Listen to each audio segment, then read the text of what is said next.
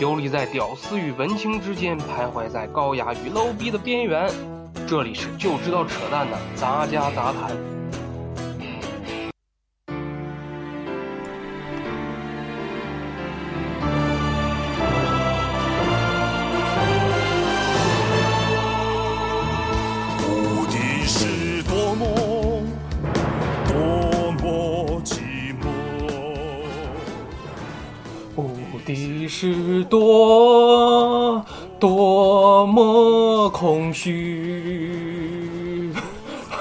好了好了好了，不唱了，太恶心了哈。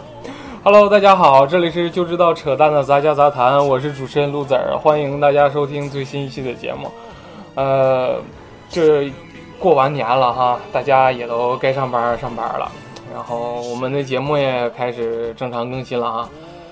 呃，今天如果大家一听这 BGM 就应该，如果看过那部电影的话，应该知道吧我们今天要想要聊点什么哈。没错，今天我们就要从星爷的那部，就是这部正在上映的电影《美人鱼》开始聊起哈，从《美人鱼》开始聊。先说说《美人鱼》这个电影吧，这个电影我是过年期间看的。这个电影怎么说呢？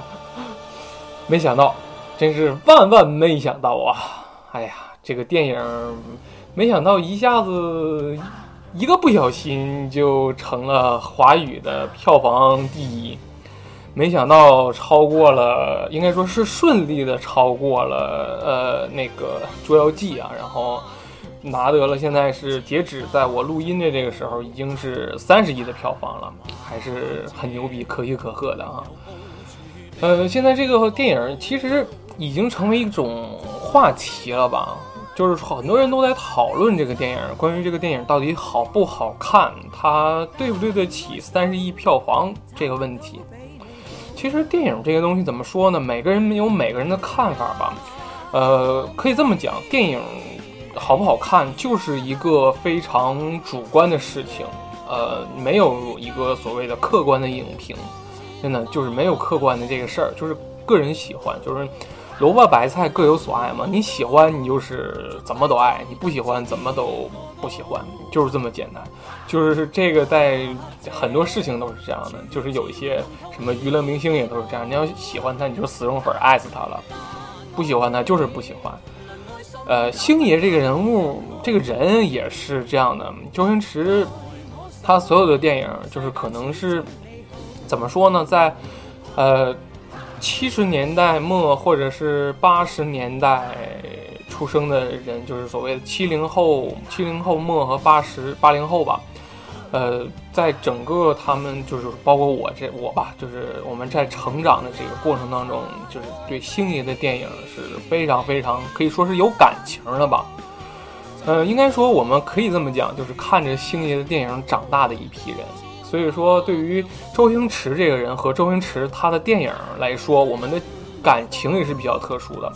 我是这么评价周星驰这个人和他的电影的，其实他就是两个非常极端的情况。就是说，如果你喜欢周星驰，那你就是爱的疯狂，爱的痴狂。就是比如说像我这样，就是我是非常非常喜欢周星驰，喜欢星爷的电影。所以说他拍什么片子我都非常喜欢看，就哪怕是那一部非常非常被人恶评的《长江七号》，我也觉得那部片子其实还不错。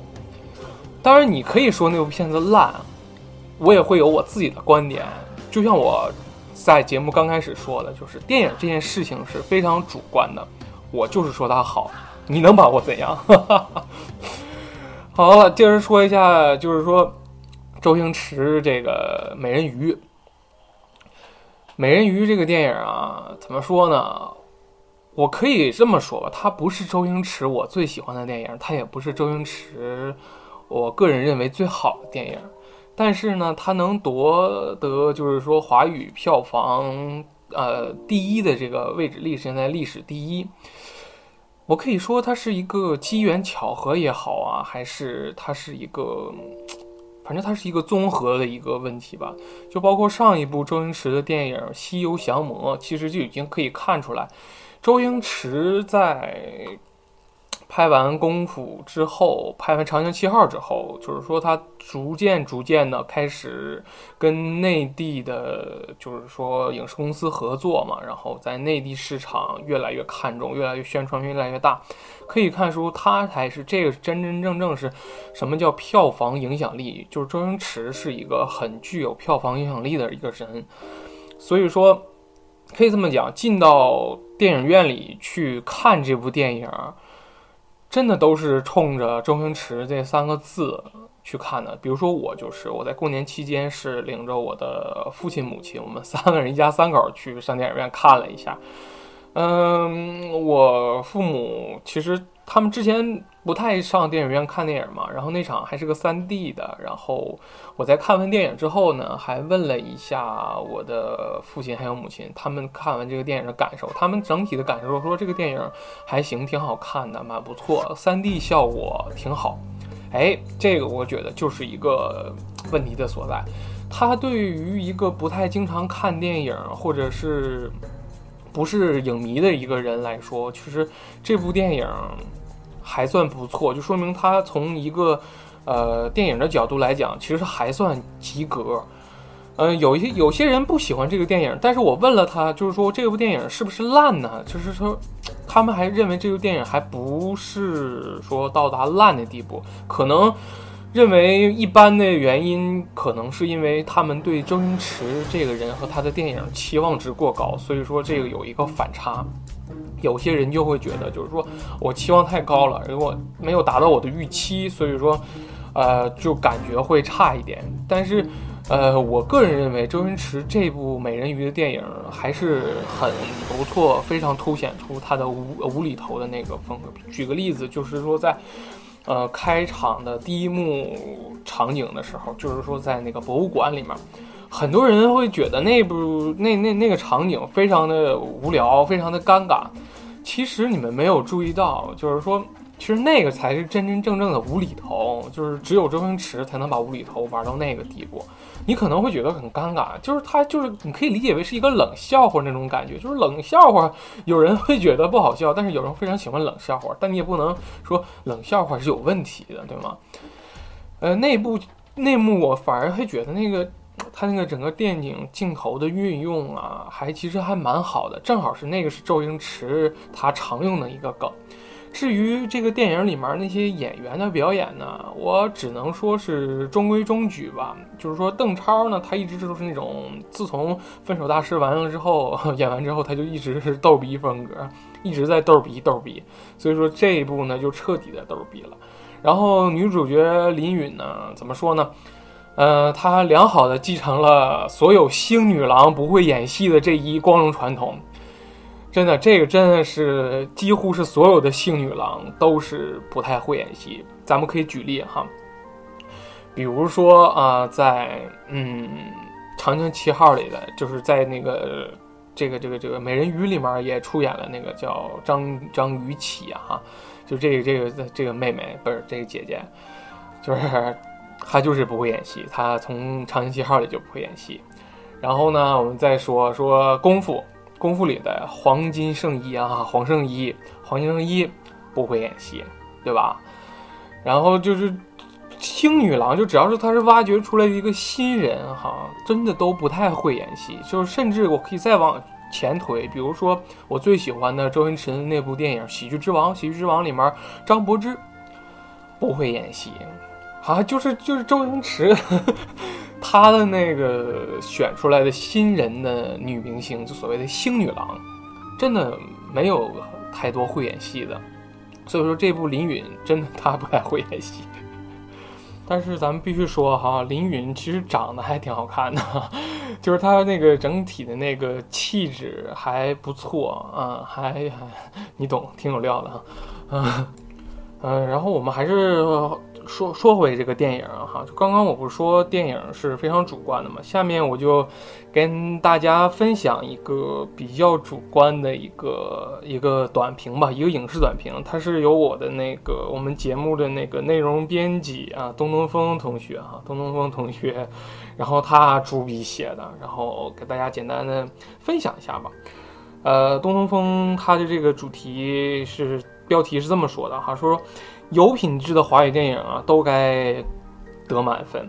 然后他说呢，我是八九年生人啊，非常喜欢电影，是从初三开始就是喜欢电影，呃，这点非常奇怪，说他童年的记忆里啊，哈，几乎啊都为零，尤其是港片，在同年龄的男孩女孩都在开始讨论什么周星驰啊、刘德华呀、什么成龙啊，都在讨论这些东西的时候呢，我就是一脸懵逼，但是呢，我却在不知道什么时候。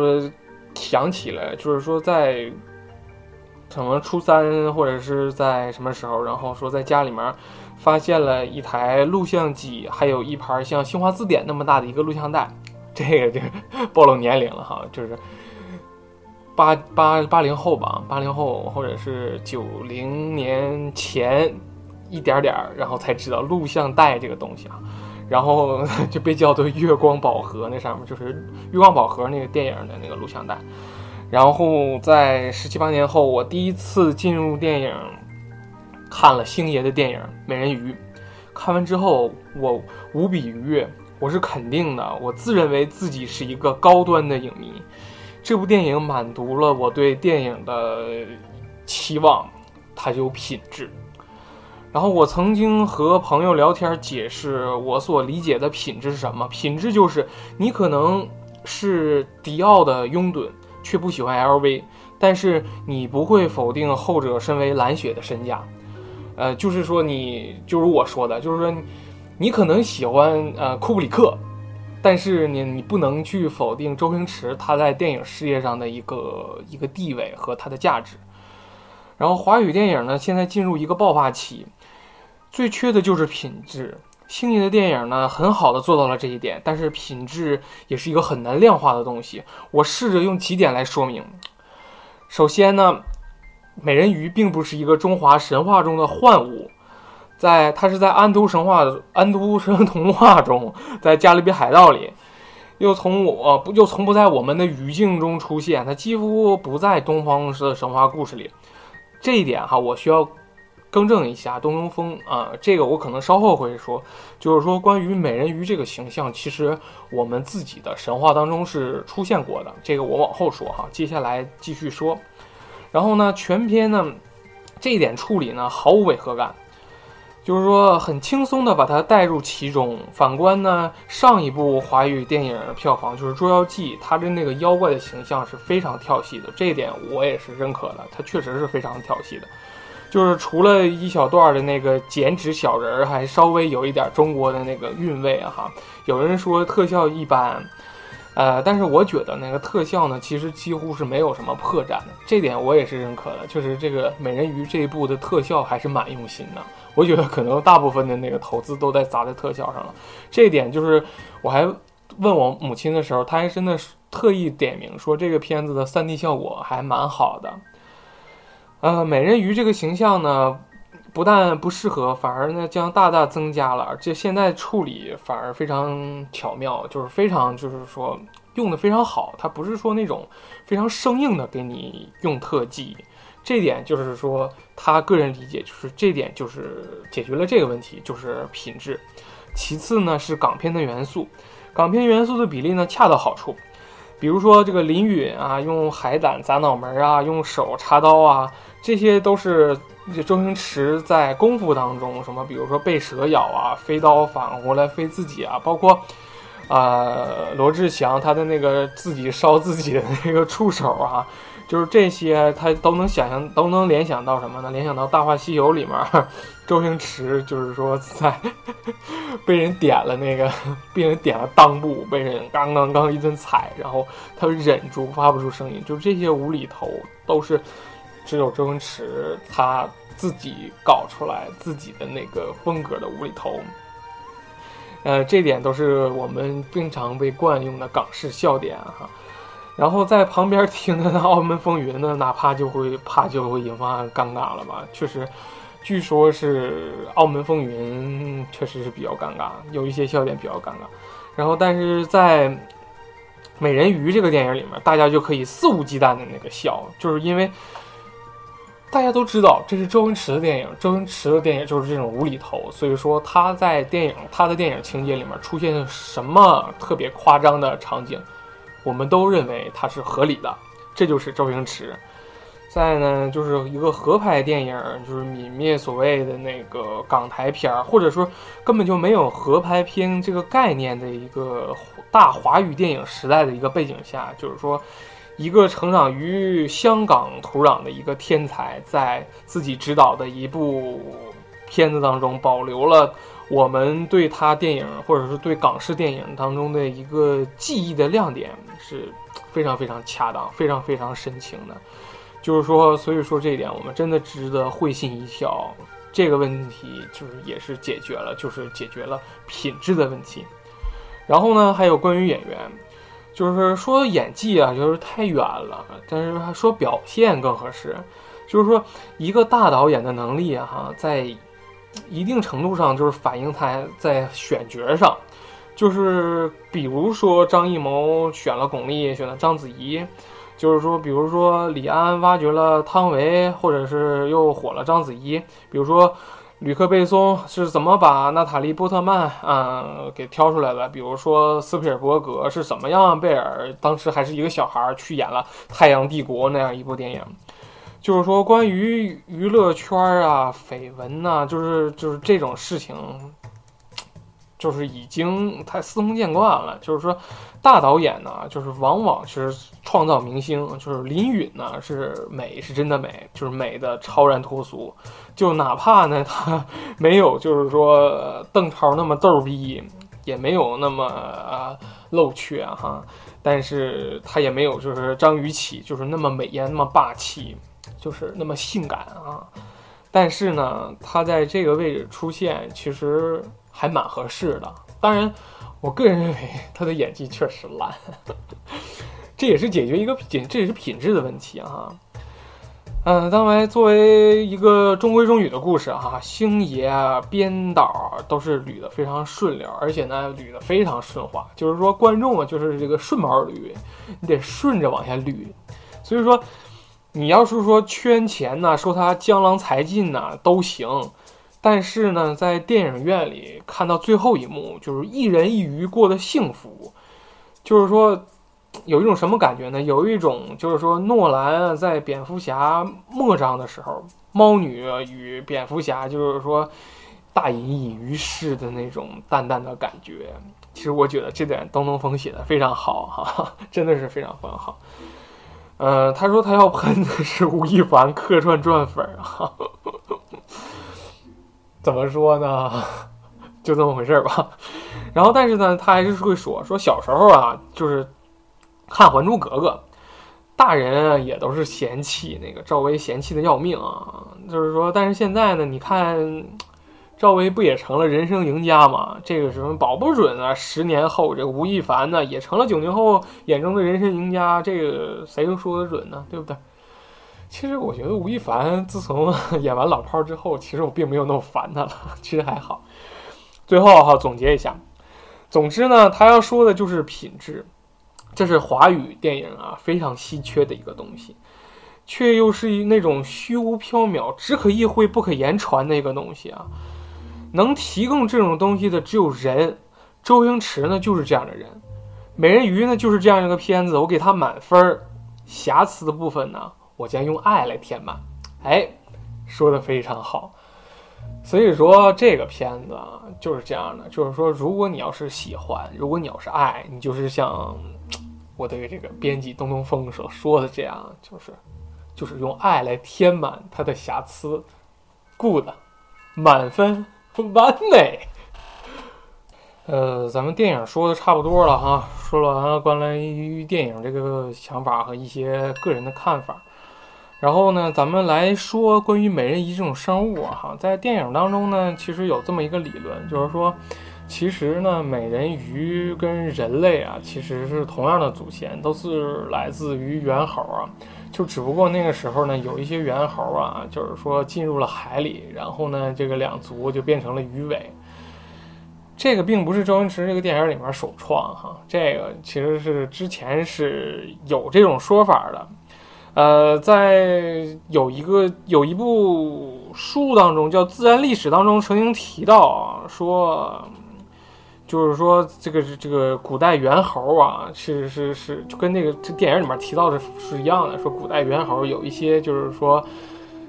上了地面嘛，有在地面直立行走。有一些呢，就是由于地壳变板块的变化呀，然后就进入了大海，然后就长出了鱼尾。这也是一种有趣的说法。关于美人鱼这种说这种生物啊，就是说大家比较熟知的，可能它都是呃来自于西方神话当中，就是一种美丽的生物。在西方神话当中，就是说。我们都知道，就是说众所周知的美人鱼的故事啊，包括安徒生童话当中提到的美人鱼当中的故事，但是其实很少有人知道，其实美人鱼这种生物，其实在我们中国的神话故事当中，或者是在一些书籍的记载当中呢，其实是有提到的。呃，简单说一下啊，就是说关于美人鱼这种生物，在我国古代的第一部所谓的第。呃，地理典籍也好啊，或者是博物志也好啊，在那个《山海经》当中，其实已经有记载了。在《山海经》啊，《北次三经》当中，其实就有这样一个记载，说：右东北二百里，曰龙侯之山东，无草木，金呃多金玉，决绝之水出焉，而东流注水于河，其中多人鱼。其形如鱼，四足；其声如婴儿，食之无吃疾。就是人鱼这个两个字，哈，就是在《山海经》当中有提到。然后呢，在郭璞注《山海经》当中呢，有这样标注说：“或曰，人鱼即泥也。呃，既沾而四足，声如小儿啼。”就是说，这个人鱼啊，它的这个郭璞的理解呢，可能是大泥，就是我们所说的那个娃娃鱼。然后呢，但是在呃《太平广记》当中呢，其实又有另一种记载，在《太平广记》就是《恰文记》当中啊，有这样一段记载说：“海人鱼，海人鱼，东海有之，大者长五六尺。”状如人，眉目、口鼻、手爪、头皆美丽女子，无不具足，皮肉白如美玉，无鳞，有细毛，五色轻软，长一二尺，发如马尾，长五六尺，阴形与丈夫女子无异。临海及寡多取得，养于池藻，交合之际与人无异，亦不伤人。通过上面这段记载啊，就说明什么呢？就是说明啊，就是说海人鱼啊，就是说一般在东海里面有，就是说大的呢有五六尺长，就是说样子长得像人，就是说眉毛、口皮啊什么的都像美丽的那个女人一样，就是说都没有缺少的。然后呢，皮肉呢像那个玉石一样白皙，然后身上没有鳞，但是呢有细毛。然后呢，那个毛发呢分五六种颜色，然后呢又软又轻，然后那个毛长了一两寸，头发呢像马尾那么长，然后呢五六寸，就是说那个阴部啊长得跟男人和女人都是一样的，所以说呢靠海边的那些渔夫的那个寡妇啊，一般都去上海上去捕捉那个人鱼，然后在那个池子里面养。养完了，然后交交河的时候呢，和正常人就是没什么两样，所以说就是不伤人，就是这么回事儿。关于人鱼的记载啊，还有中国古代当中另一部那个典籍当中也有记载，就是在《甘宝搜神记》里面有记载。呃，甘宝在《搜神记》十二卷里有这样的记载啊，说南海之外鲛人，水居如鱼，啊不不会织机，其眼气，则能出珠。什么意思？就是说，在南海外面，就是有一种叫鲛人呢，他们呢在水里面呢居住，像鱼似的。然后呢，他们的眼睛哭泣啊，能出出像珍珠一样的，就是说东西也比较神啊。而在我国中国古代另一部典籍，就是司马迁的《史记》当中，也有关于人鱼的记载。在司马迁第六卷《秦始皇本纪》第六章中有关于人鱼这样的记载，说始皇既继位，川至骊山，既并天下，天下徒送旨七十余万人，穿三泉，下同而至亨，川宫百官，奇器珍怪，图藏满之，令将作击弩使。有穿作近近者动射，以水银为百川江河大海，机相灌输，上据天文，下据地理，以人鱼高为主，度不灭者久之。这段什么意思啊？就是说秦始皇在继位的时候，然后大家知道秦皇陵嘛，就是秦皇陵，我们都知道。就是它是用水银灌注的，有江河大海嘛，然后就是说做什么兵马俑啊，七十余万人什么的，能听懂。最后一句比较重要，就是人鱼膏炼制，就是用人鱼的油炼成烛，然后做成长明灯，就这个意思。这个也是中国古代对人鱼最早的记载。呃，我们说了一大堆也好，其实想说明什么呢？其实有些东西啊，真的不是。如我们看到那样，就是说，我们以一直都以为啊，好像说这个美人鱼这个东西啊，其实就是西方的东西。其实我们没想到，就是说，其实，在我们古代，其实有很多典籍上对人鱼是有记载的。关于至于人鱼到底是不是存在、是否存在的说法，也是有很多的。所以说呢，我们也没有办法去证实它。但是有一些东西其实还是想说的，就是说，比如说，我们还是说回来这个电影想表达的一些东西。关于《美人鱼》这个电影，周星驰想表达的就是关于环保的一些事情和一些看法。怎么说呢？关于环保电影怎么拍，中国一直都没有特别像样的一个环保电影或者是环保题材的东西。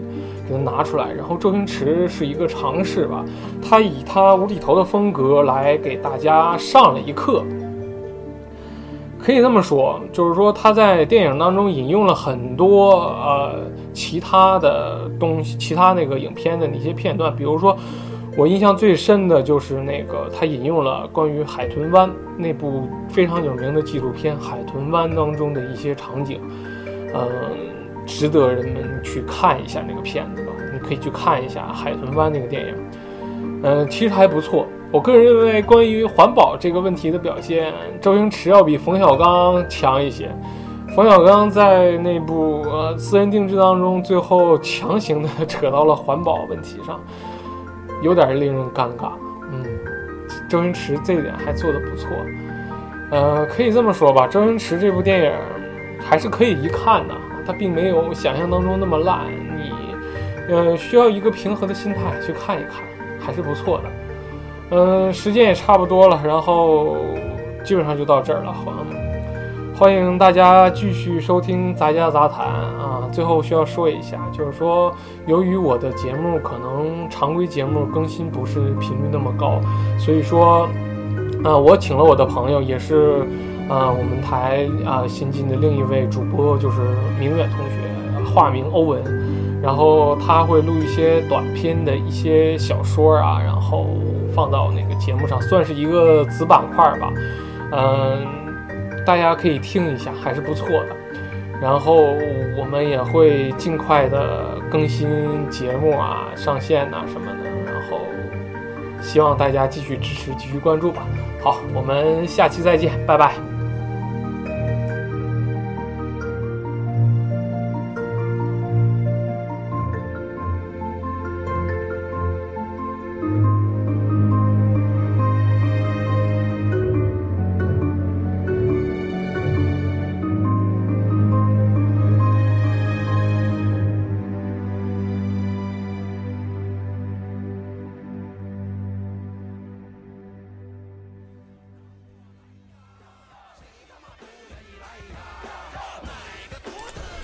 如果你喜欢我这个节目呢，就可以到苹果的 Podcast、荔枝 FM 啊、网易云音乐啊，都可以评论点赞。然后呢，如果要是呃，对我这个人很感兴趣呢，大家也可以关注新浪微博黑爱的黑手起家，然后呃，欢迎大家给我留言。